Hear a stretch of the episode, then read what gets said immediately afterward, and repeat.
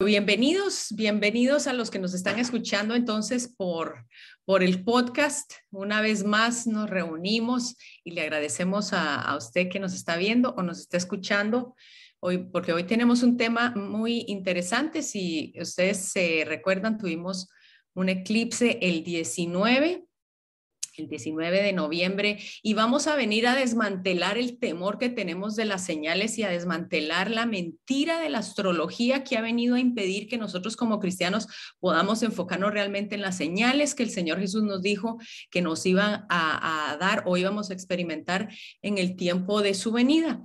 Vamos a, a iniciar entonces ya con lo que es el estudio. Gracias nuevamente a todos por estar aquí. Y mm, uy, vamos a ver, vamos a ver, vamos a ver. Ay, ¿cómo, cómo se llama? Vamos a ver, aquí estamos, listo. Vamos a, empezar entonces nuevamente, gracias a los que nos ayudan con los micrófonos.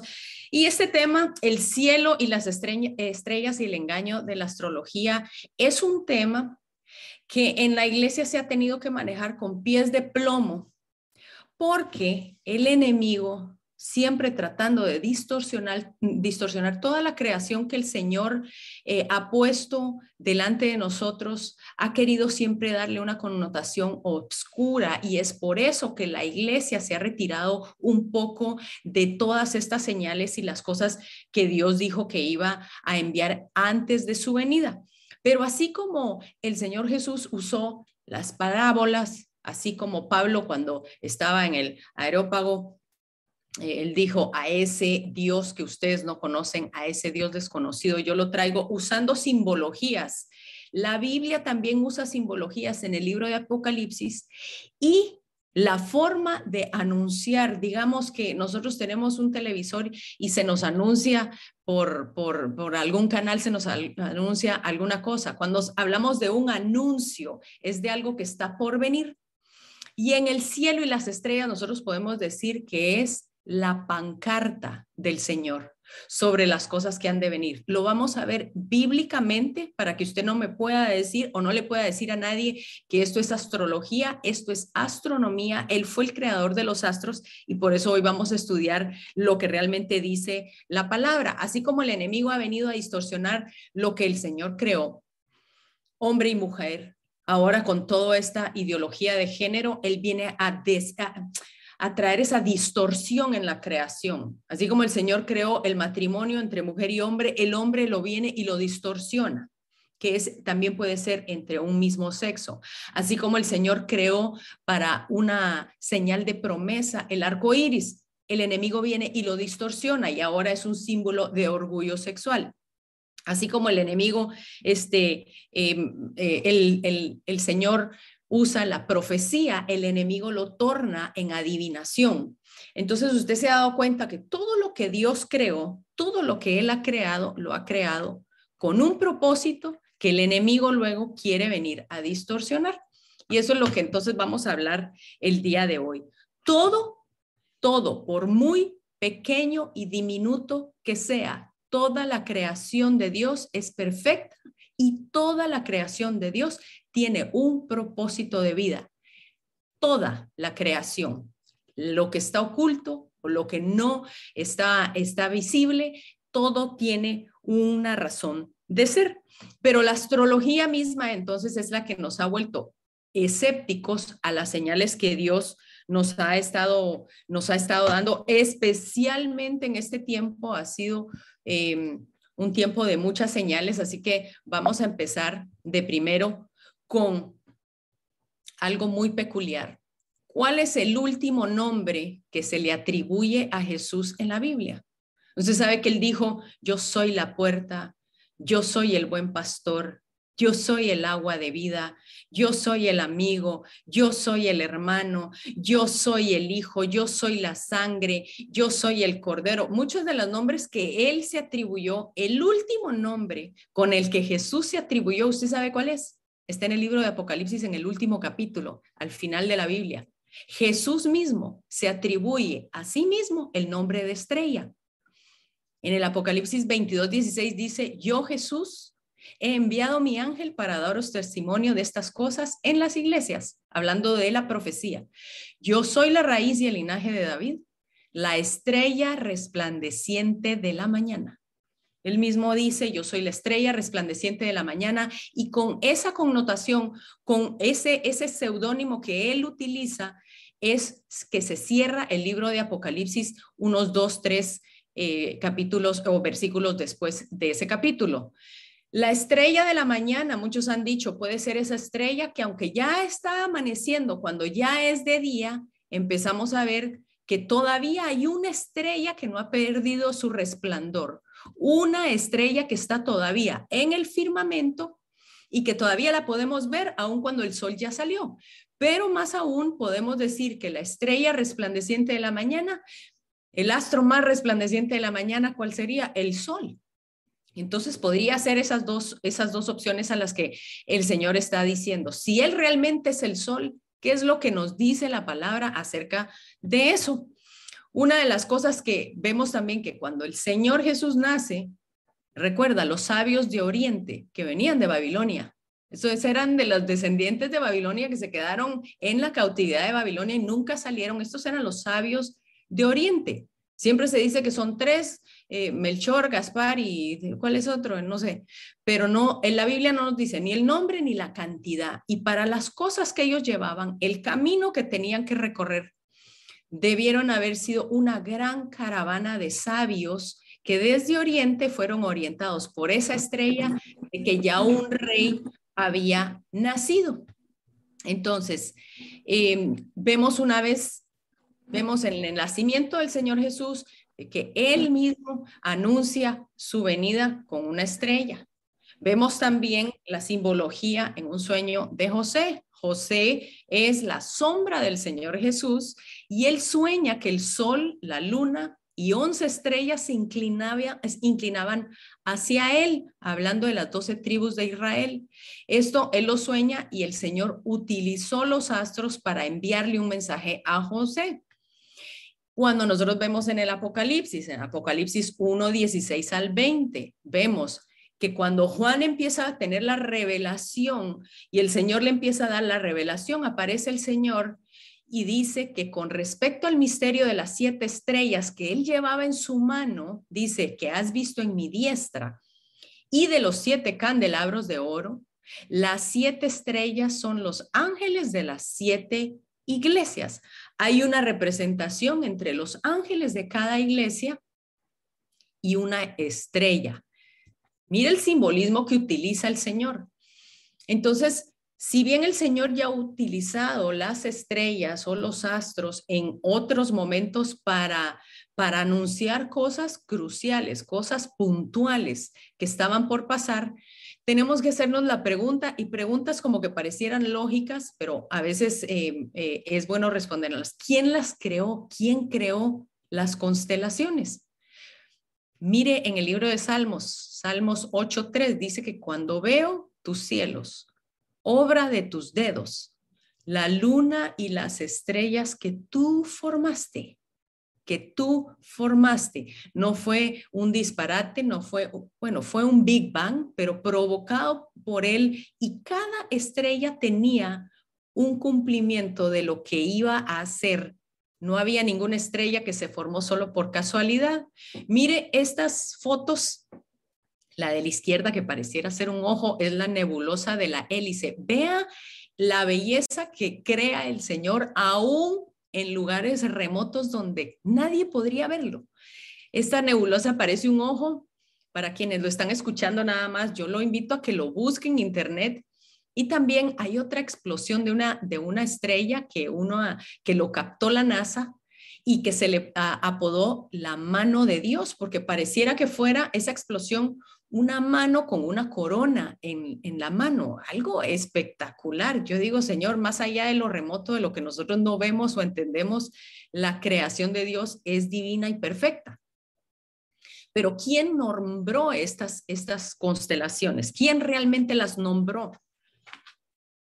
Dice Salmos 147, Él cuenta el número de las estrellas y a todas. Mire, las millones de billones de estrellas, dice, a todas ellas llama por sus nombres. Imagínense qué difícil, si lo difícil que fue escogerle nombre a los hijos. Imagínense que él tiene la capacidad para nombrar cada una de las estrellas. Cada una de las estrellas tiene nombre. Y yo siempre he dicho, cada una de esas estrellas, una de esas estrellas tiene su nombre, porque esas estrellas las usó el Señor cuando le habló a Abraham y le dijo, así como las estrellas va a ser tu descendencia. Nosotros somos descendencia de Abraham a través de Jesucristo. Así que una de las estrellas, póngale usted el nombre, tiene su nombre allá arriba en los cielos. Y, dice también en el libro de Job, el Señor habla de ciertas constelaciones que él nombró. Dice en Job 9, del 7 al 9, dice, si él ordena, el sol no sale. Y él es quien pone sello a las estrellas. Él solo extiende los cielos y anda sobre las olas del mar. Él hizo la osa, mire, la osa implica en la osa menor y la osa menor, y el Orión y las Pléyades y los más remotos lugares del sur. Este es el libro de Job, el libro más antiguo de la Biblia, donde el Señor estaba hablándole a Job con respecto a los nombres de ciertas constelaciones. Si Dios se las estaba mencionando a Job, Quiere decir que Job estaba familiarizado con esas palabras y con esos nombres, porque se dice que desde Adán, Dios le da la capacidad a Adán de nombrar todos los animales que habían en la tierra, pero que las pláticas, las enseñanzas que Dios tuvo con Adán, tuvo que haberle mostrado también la grandeza de las de las, de las estrellas, de las constelaciones, y se cree que cuando Adán es expulsado del Edén, empieza la historia de Dios a ser contada a través de los astros, a través de las estrellas. ¿Qué pasa cuando llegamos a Babilonia y se confunden todas las lenguas y empieza todo ese paganismo? Empieza entonces a tergiversarse, a tergiversarse el nombre de las estrellas, tanto como el propósito del por qué el Señor las había creado, porque hay un propósito por el cual el Señor eh, las ha creado. Cuando llega entonces luego la palabra, cuando ya es revelada la Torah, cuando se le da a Moisés el libro, entonces, la necesidad de guiarse a través de los astros, también el Señor hablaba, hablaba audible, le daba señales a sus hijos cuando no estaba la Torah, cuando no estaba la palabra. Pero cuando viene la palabra ya escrita, se empieza eh, el pueblo a apartar de todo esto, pues lógicamente la palabra viene a ser como un poco más clara. Y en Babilonia, Ahí sí se distorsiona totalmente porque se empieza a meter todo ese paganismo. Recuerdan en lo que fue la Torre de Babel, se confunden los, los, em, los idiomas. Aparte de todo eso, entra un paganismo fuerte a través de Nimrod y entonces se distorsiona la astronomía y se convierte en astrología, en un, eh, convirtiéndolo más o menos como en una religión pagana. Entonces, quiero que usted vea las bellezas, las bellezas. Si usted solo está escuchando, búsquelo en internet. Esta es eh, la, la osa. En la osa menor se encuentra la estrella Polaris y la estrella Polaris dicen que es la estrella que marca el norte. Muchos dicen que probablemente esta estrella fue la que siguieron los, los sabios de Oriente, ¿Por qué? Puede ser que siguieron a Venus, que estaba bastante cerca, entonces se veía inclusive durante el día, o puede ser que esta estrella es, eh, sea la que ellos siguieron, porque la estrella del norte está puesta o está colocada de tal forma que pareciera que todas las demás estrellas dan vueltas alrededor de ella y que ella se queda como inmovible. Entonces, para que ellos hubieran podido tener siempre un norte, digamos, valga la redundancia, ellos tuvieron que haber seguido un astro que no se moviera con facilidad y un astro que les diera a ellos dirección. Y muchos dicen que pudo haber sido la estrella del norte. No, no, no se sabe a ciencia cierta. Pero la osa mayor, imagínense, mire lo que dice, porque aquí es donde yo quiero que usted empiece a ver em, las cosas en, en, en la forma en que Dios las crea. Y recuérdese que los números para el Señor también, ¿verdad? Está los números bíblicos, los números del Señor, y está la numerología de, del mundo que es eh, pagana y es eh, eh, diabólica. No es absolutamente nada, tiene que ver con la numerología bíblica. Pero sabemos que el número 7 es el número de perfección, es el número de Dios. El número 7 es, es uno de los números más reconocidos en la Biblia y dice que la osa mayor, a pesar de que se constituye de muchísimas, muchísimas estrellas, hay un conjunto de siete estrellas, mucho, mucho más, con más luz. Entonces, ese conjunto de siete estrellas es lo que identifica a la osa mayor. Mire qué interesante. Las Pléyades que el Señor mencionaba en el libro de Job, dice que es una nebulosa, pero es la nebulosa más fuerte a la vista del hombre en un cielo despejado. Las Pléyades dice, esto es astronomía, no astrología, ahí mismo lo dice en un link de Wikipedia, dice que las Pléyades eran llamadas las siete hermanas. Nuevamente, otra vez vemos que son llamadas las siete hermanas, el número siete y están ubicadas en la constelación de Tauro. Vamos a ver por qué el Señor entonces permitió que el eclipse del 19 estuviera situado cerca de las Pléyades. vamos a ver un poquito más adelante. Em, vamos a ver. Y luego el Señor también menciona, en el libro de Job, menciona el Orión.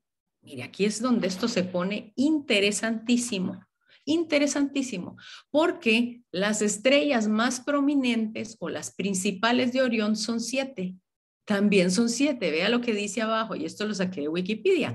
Entre las siete estrellas principales, y esas son, y ahí nos dan los nombres. Hay siete en, en Orión. Orión se representa como un gran cazador, un hombre con espada, un hombre con, con que es un, un guerrero, y se representa con un, con un escudo delante, pero Orión en hebreo significa, viene de la raíz kisil, que significa necio, fatuo, insensato o tonto. Mire, mire qué, qué interesante la simbología de lo que el Señor nos está mostrando en este tiempo. Porque usted sabe que a Nimrod, el edificador de, Babilonia se le llamaba también Orión. Se le puso el nombre de Orión. Quiere decir que para que ellos hayan mencionado a Nimrod con ese nombre, ellos ya traían conocimiento de las constelaciones, las constelaciones que se le habían dado, imagínense, desde el tiempo de Adán. Cuando, cuando Nimrod muere, sus sacerdotes, para no perder el poder, sus sacerdotes decretan de que Nimrod no muere, sino que Nimrod se convierte en el sol. Pero resulta que Nimrod entonces, la esposa de Nimrod, y esto lo hemos visto en estudios pasados, Semiramis, pues mm, se queda soltera y resulta con un embarazo. ¿Qué pasa en ese entonces? Semiramis dice que Nimrod, siendo el sol, vino y la embarazó. Entonces se le pone el nombre de Tamuz y a Tamuz se le da entonces esa connotación del rey sol, el rey sol. Imagínese qué interesante porque entonces el nacimiento del rey sol de Tamuz, el hijo del creador de Babel en Babilonia, se decreta que su nacimiento es el 25 de diciembre, el 25 de diciembre. Por eso es que cuando vemos entonces ese sincretismo que entró a la iglesia se dijo, wow, se dice en la Biblia que Jesús es el sol de justicia, entonces, eh, pues, pues entonces nada más cambiemos el nombre de Tamuz y decretamos que el 25 de diciembre es el nacimiento de Jesús. Y ahí empezamos a ver entonces cómo se fueron mezclando las tradiciones paganas con la iglesia. Pero esto se lo dejo por un lado porque también le recuerdo que Nimrod, el creador, era asirio o sirio, y los sirios siempre han sido enemigos. Lo vimos la última vez que tuvimos estudio de que ahora todos los terroristas que vienen, eh, ISIS, eh, Hezbollah, Hamas, son de descendencia siria. y continúan siendo el enemigo de Israel. Mire, parte muy, muy interesante. Pero entonces en el libro de Job continúa el Señor hablando acerca nuevamente de las Pléyades y dice, ¿podrás tú anudar los lazos de las Pléyades? ¿Cómo sabía el escritor de Job si él no tenía un telescopio para ver que realmente pareciera como un nudo de estrellas, esa constelación? Y continúa el Señor preguntándole a Job acerca de su sabiduría y le dice, ¿desatarás tú las ligaduras de Orión? Las ligaduras de Orión es el cinto que él llevaba en el, en el, en el medio, donde él tenía la espada. Y dice, ¿haces salir a su tiempo las constelaciones de los cielos? ¿Guías a la osa mayor con sus hijos? Vea que Dios es el que está mencionándole a Job todas las constelaciones. No es el enemigo, no fueron astrólogos, es el Señor mismo porque Él las creó. Cuando seguimos en el libro de Amós, dice, buscad, esto lo dijo el profeta Amós, motivando al pueblo, buscad al que hace las Pléyades y el Orión, vuelve las tinieblas en mañana y hace oscurecer el día como noche. Eso parecieran que fueran eclipses. Y dice, el que llama a las aguas del mar y las derrama sobre la faz de la tierra. Aquí no está hablando de una tormenta, está hablando de que las aguas del mar inundan la tierra, está hablando como que fuera un tsunami. Mire qué interesante. Y dice, Jehová es su nombre. Jehová es su nombre. Pero una de las peculiaridades de la constelación de Orión es que tiene dos colores prominentes y por eso es que los, los astrónomos lo pueden reconocer fácil porque en medio de las tres estrellas, esas que usted ve ahí en, en el centro, en la parte azul, usted puede ver la parte azul y un rojo intenso tiene el color de Orión. Esas tres estrellas son lo que nosotros conocemos como las tres Marías. Por eso es que esta constelación es muy fácil encontrarla. Las tres Marías, eso se recuerda, ¿verdad? Que, que, que son, son muy populares porque están casi como en línea recta. Y esta es la constelación de Orión. Vea la belleza de lo que Dios hace la belleza de lo que Dios hace en medio de, un lugar donde nosotros creeríamos que es un lugar inhóspito. Los colores son impresionantes, se, se, juntan el, el, rojo con el azul y dan un tono como morado y pues es por algo que el Señor la menciona. Estas son las Pléyades.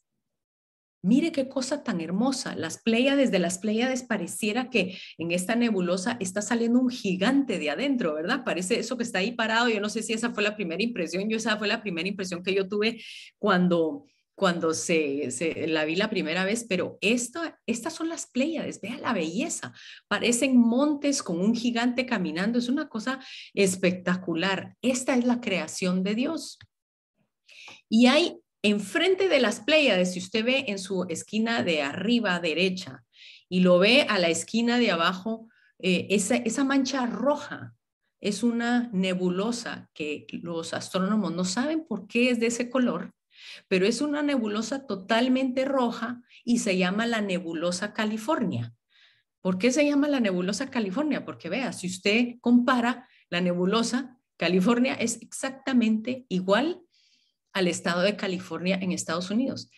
Y no es casualidad que el estado de California, si ha estado eh, pasando algo, digamos, en los últimos dos años, California ha estado plagada de la mayor cantidad de incendios como nunca en la historia, como nunca en la historia. Recuérdense que estamos en los últimos tiempos, entonces todo es como nunca antes, como nunca antes se había visto, mayor que ningún otro tiempo, estamos en los últimos tiempos. Y eso eh, es un reflejo, pareciera, de lo que es California. Muy, muy interesante. Pero ¿para qué puso el Señor? tanta estrella y por qué puso eh, estos, estos astros en la tierra. Una de las cosas que nos dice la palabra es de que es para señales. En Génesis 1.14 dice, dijo luego Dios, hay alumbreras en el firmamento de los cielos para separar el día de la noche, que sirvan de señales, ojo, para las estaciones, los días y los años. Y nosotros podemos decir, bueno, servirán de señales, sí, qué lindo, ¿verdad? Pero realmente eh, el sol no nos muestra cuando entra la estación del día o de la estación del mes, o sí. Porque lo que el Señor estaba diciendo es de que las señales van a servir para eones. Y los eones son un tiempo, un tiempo establecido. Cuando hay un cambio de estación, cuando hubo un cambio de estación cuando vino el Señor Jesús, hubieron señales en las estrellas cuando hubo su cuando fue su nacimiento. Ahora que el Señor Jesús está por venir, estamos viendo una tras otra, una cantidad de, señales en donde el Señor está diciendo, estoy cambiando de eón, estoy cambiando de estación, estoy cambiando de periodo, de etapa. La etapa de la iglesia está por terminar y está por iniciar el milenio de Cristo. Entonces empezamos a ver nuevamente esa cantidad de, manifestaciones en los astros, tal como lo dijo el Señor. ¿Para qué entonces tanto astro? ¿Para qué? Pues lo dijimos eh, a la entradita, para contar la gloria de Dios. Mire lo que dice Salmos 19 del 1 al 5. Los cielos cuentan, cuentan la gloria de Dios y el firmamento anuncia la obra de sus manos. Un día emite palabra a otro día y una noche a otra noche declara sabiduría. No hay lenguaje ni palabras, ni es oída su voz. El Salmo 19 nos está diciendo en el, en el versículo 3 de que el Señor hace esas, que, que, que la gloria de Dios está manifestando que el firmamento está anunciando la obra de sus manos, pero en el 3 dice que lo hace sin lenguaje y sin palabras, y no es oída su voz, es solo por las señales que están siendo puestas en el firmamento. Mire, cuando usted está, alguna vez se ha acostado en la noche en la playa junto a una fogata y usted se acuesta, todo eso es el firmamento, todo lo que nosotros vemos arriba, ese es el firmamento. Y el firmamento dice que está anunciando ¿Qué es un anuncio? Es algo que está por venir, no es algo que ya pasó. Dice, es algo que anuncia la obra de sus manos y los cielos cuentan la gloria de Dios.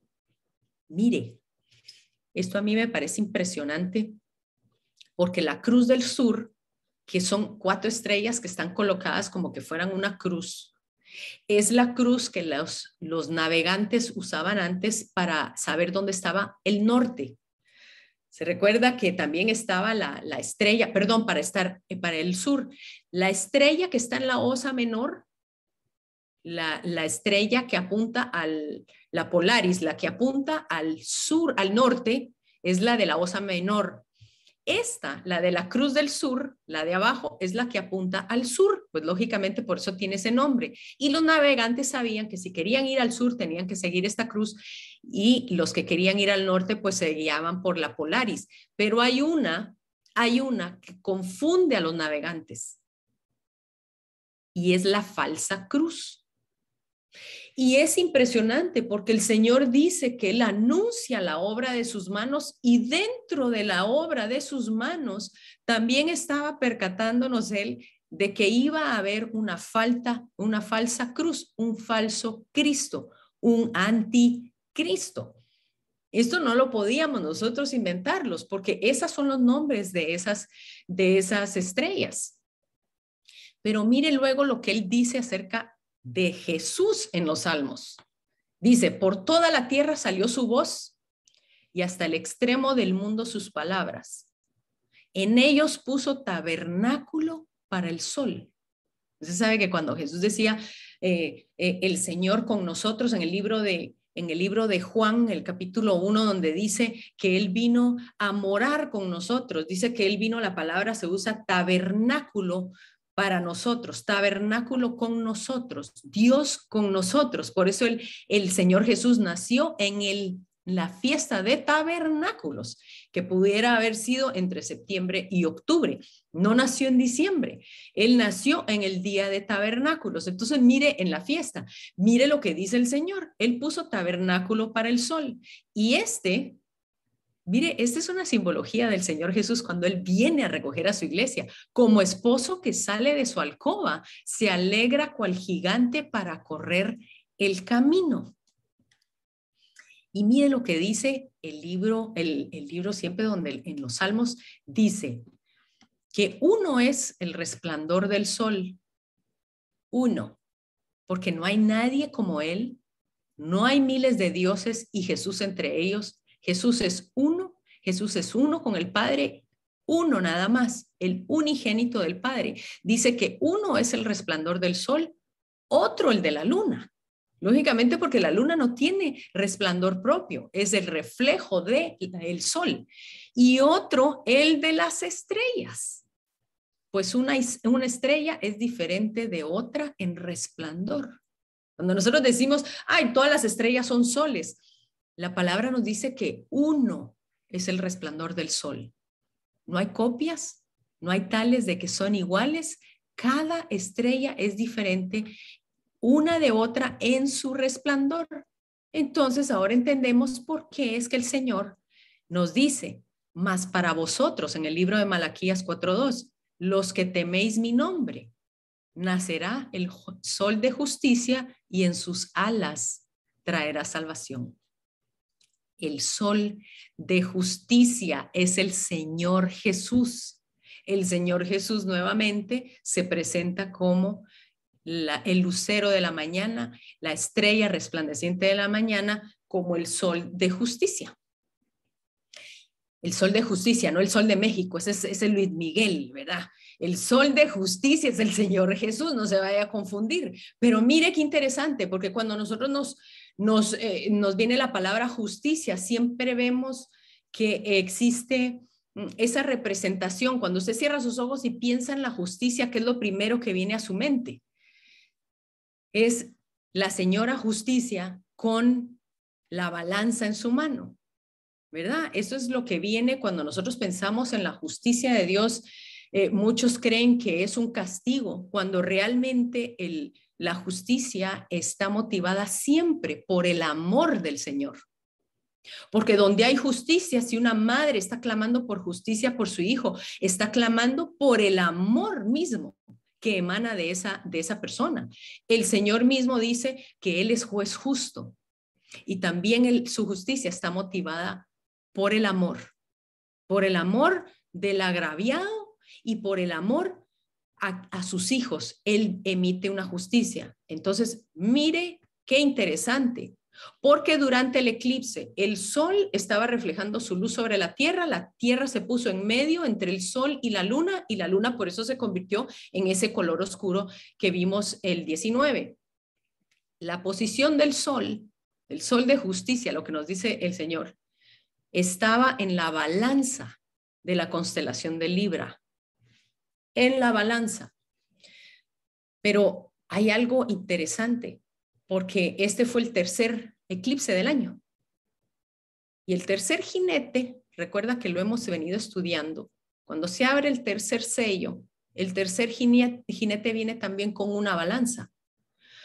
Mire el simbolismo y cómo el Señor va hablando, porque cuando el tercer jinete se, se levanta o sale con el tercer sello, esa balanza significa que viene una escasez de alimentos, porque lo habla junto con todo el, específicamente cuando se describe a este jinete y viene con esta balanza porque la economía como la vemos, la inflación va a ser tan grande, entonces el alimento va a escasear y los alimentos se van a encarecer. Si el, el sol estaba justo en la balanza, justo en la balanza nos está hablando de que viene juicio, que viene justicia y que una de las cosas que también vamos a ver es que vamos a ver un cambio en la economía. Durante entonces el eclipse, entrándole ya de lleno, ya casi vamos a terminar, que fue el 19 de noviembre. Estaba en la constelación de Tauro, justo abajito de las Pléyades, justo abajito de las Pléyades, justo enfrente del Orión. Y ya vimos cómo el Señor ha hablado acerca de las Pléyades y acerca del Orión. Entonces no nos tiene que tener, dar temor de ver, Señor, qué es lo que estás hablando en la esa pancarta universal con la que tú nos hablas. Dice el Salmo 22, 12, me han rodeado muchos toros de Bazán, fuertes toros de Bazán me han cercado. Esto es un pasaje que escribió el rey David, pero profético del Mesías, del Señor Jesús, cuando él estaba en la cruz.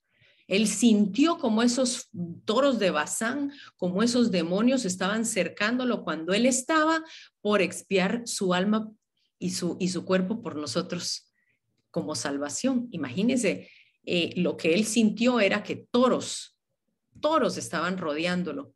Entonces, el hecho de que este, este eclipse esté justo donde están los toros, podemos decir que puede venir una persecución para el pueblo de Dios.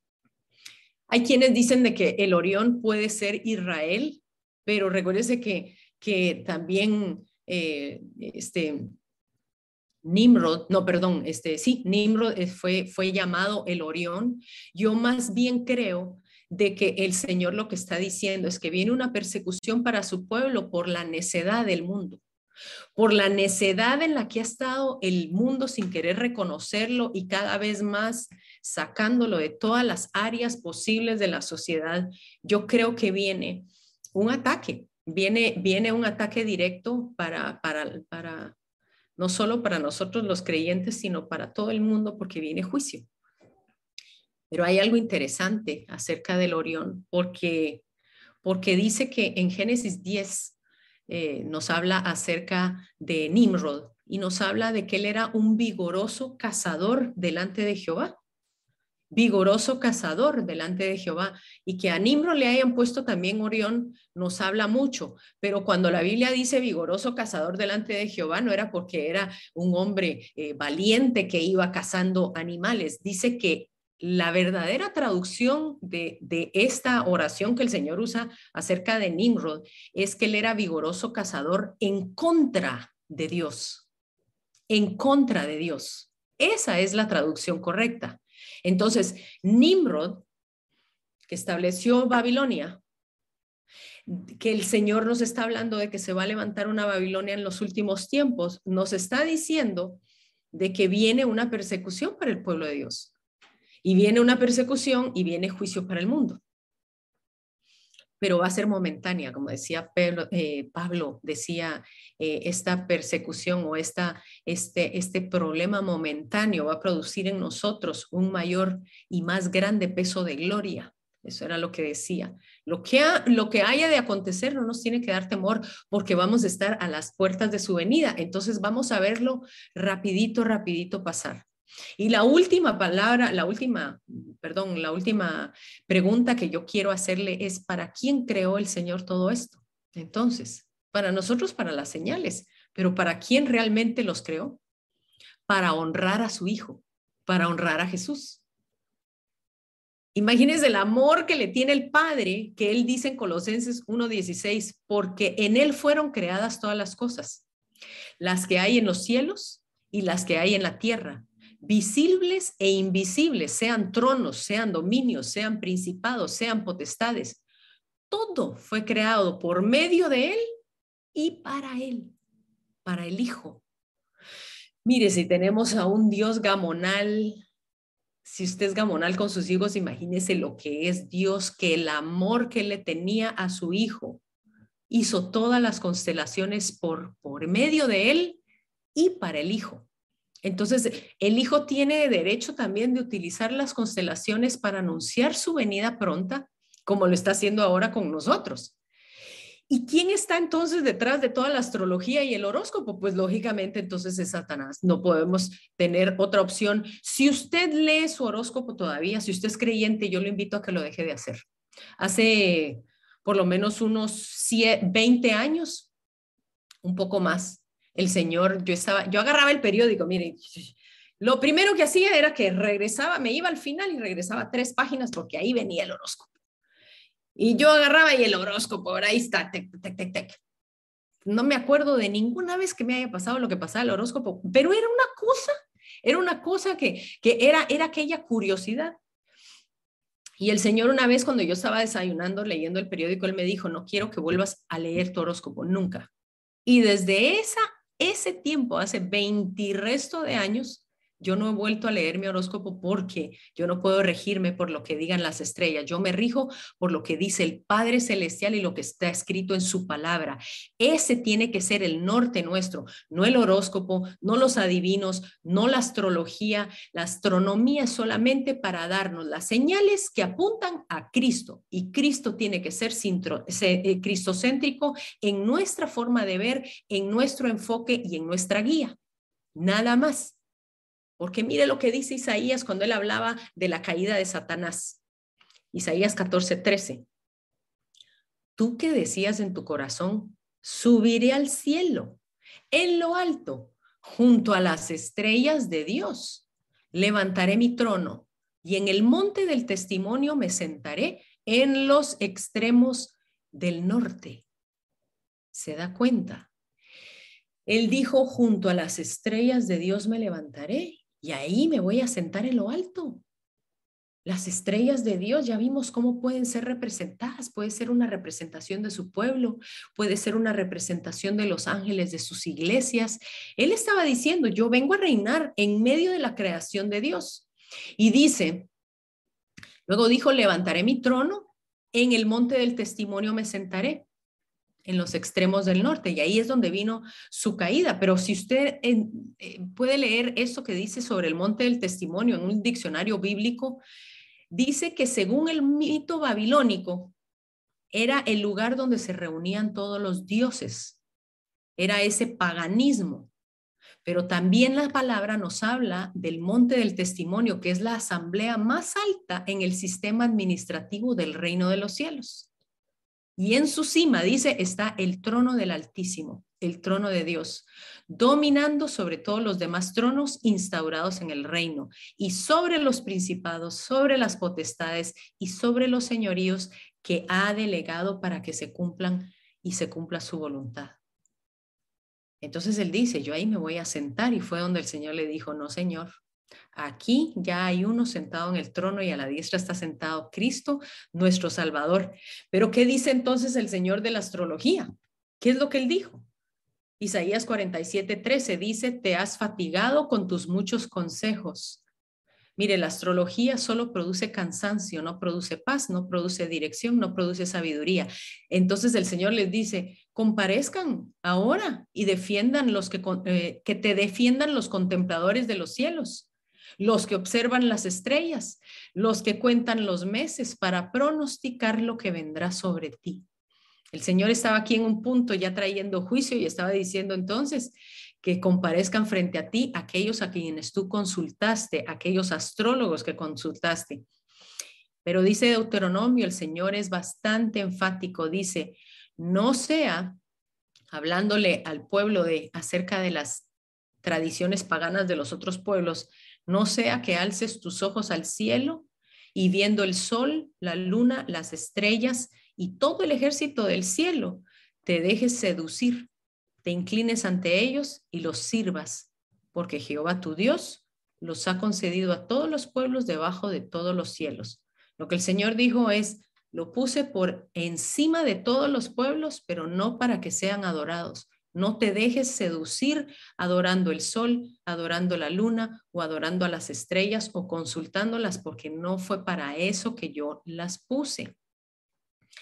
Y cuando el Señor nos dice entonces en Lucas 21, ya casi vamos cerrando, en Lucas 21, 13, el Señor nos dijo que iba a haber señales en el sol, señales, no para inclinarnos, no para adorarlas, señales en el sol, la luna y en las estrellas y en la tierra angustia de las gentes confundidas a causa del bramido del mar y de las olas. El Señor ya nos lo dijo, que iban a haber señales en el cielo, pero este eclipse lunar lo que tiene de, eh, muy importante, muy, muy importante, hay algo acerca de este eclipse que fue el más largo de todo el siglo. El más largo, de acuerdo a la NASA, mire lo que dice ahí, este eclipse se convertirá en el fenómeno de esta clase más largo de todo el siglo XXI. Tiene que haber algún significado de lo que Dios está hablando, porque la luna, esto no fue un eclipse total, fue que la luna nada más se vio roja en un 97%. Y solo sucede este tipo de eclipses cada tres años. El siguiente es el 25 y el 26 de mayo. ¿Por qué, por quiero, por qué quiero eh, hacer eh, énfasis en esto? Porque desde este día, desde el día 19, mire lo que, lo que eh, empiezan las protestas más grandes en Europa. En todos los países de Europa hay confrontaciones, hay manifestaciones, hay protestas y empezaron fuerte justo después del eclipse. Y el eclipse se vio en Europa. Rusia amenazó a, Ucrania que va a, atacarlos a finales de enero. Eso es lo que, lo que significa. Hubo una plaga de escorpiones en Egipto. 503 personas fueron, fueron picadas y solo tres murieron, pero todas las demás tuvieron que ser hospitalizadas. Hubo, hay una infestación de jabalíes en Barcelona.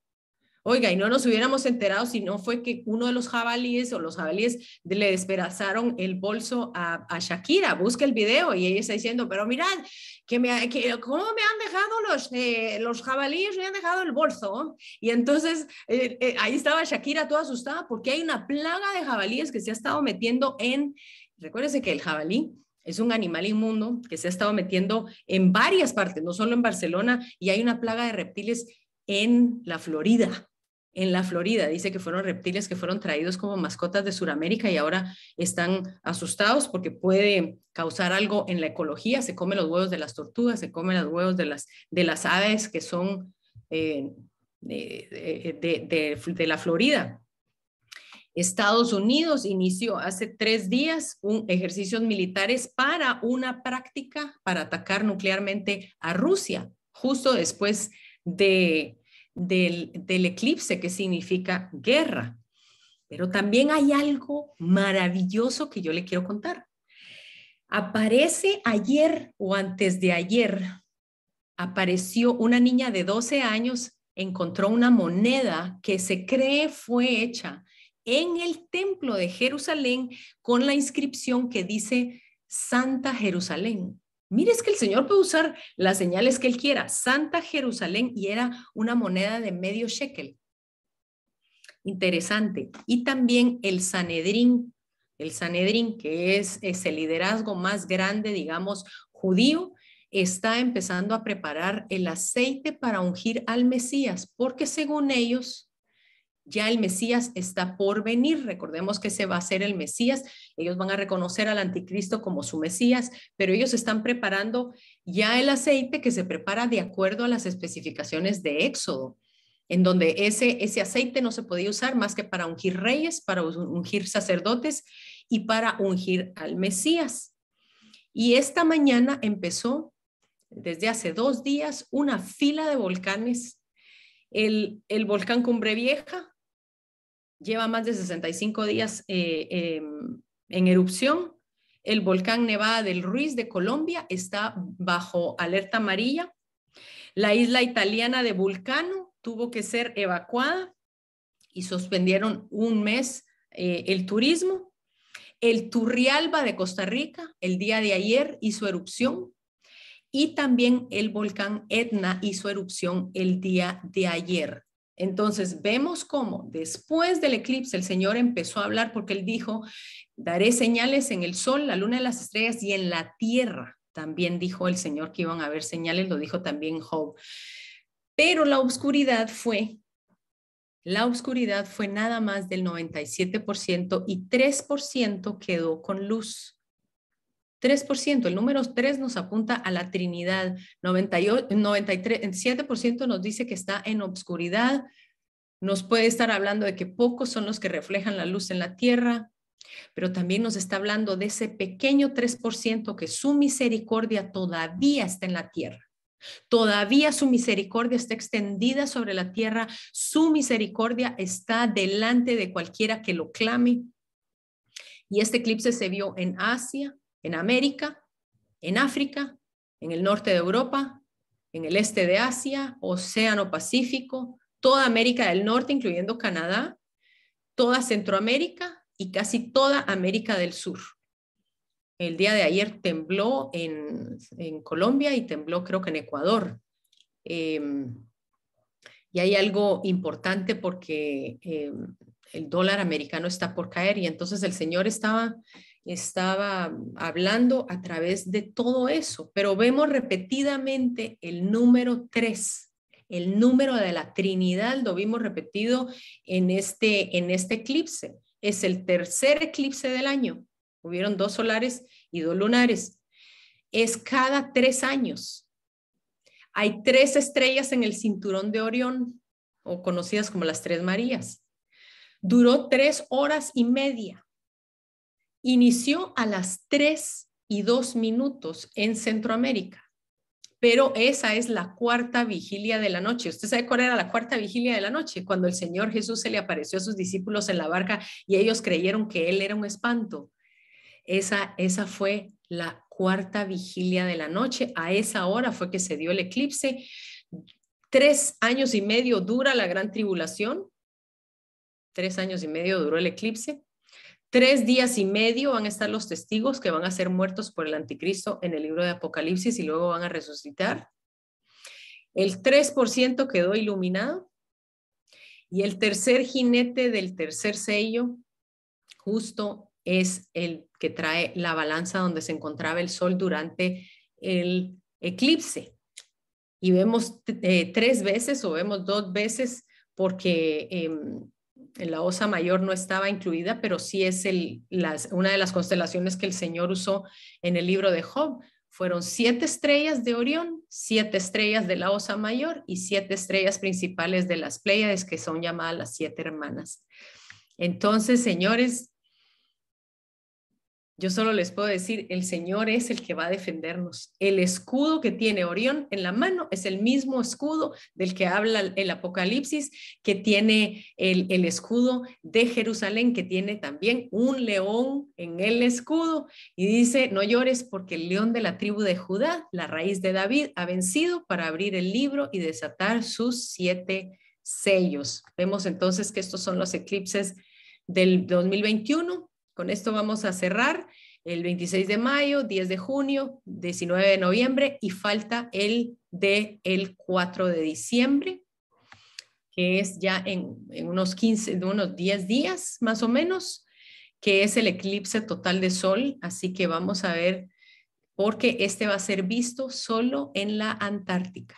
Entonces vamos a ver qué es lo que está hablando el Señor. Con esto quiero cerrar con esta palabra de Apocalipsis 5:13 a todo lo creado que está en el cielo, sobre la tierra, debajo de la tierra y en el mar, a todas las cosas que hay en ellos, oí decir, al que está sentado en el trono y al cordero, sea la alabanza, la honra, la gloria y el poder por los siglos de los siglos. Y todos decimos, amén.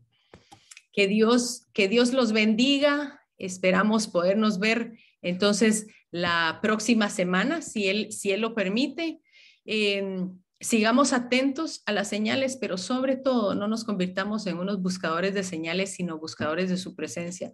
Busque al Señor tiene que haber una balanza en nuestra vida en donde busquemos de su presencia y busquemos en su palabra, porque eh, los tiempos que vienen vamos a necesitar toda la ayuda y toda la presencia que podamos del Señor Jesucristo, pero estamos guardados por Él. Él es nuestro escudo, Él es nuestra defensa, Él es nuestro muro y antemuro. Así que los espero la próxima semana y este, vamos a abrir entonces los micrófonos para alguien que tenga algún comentario. Bendiciones.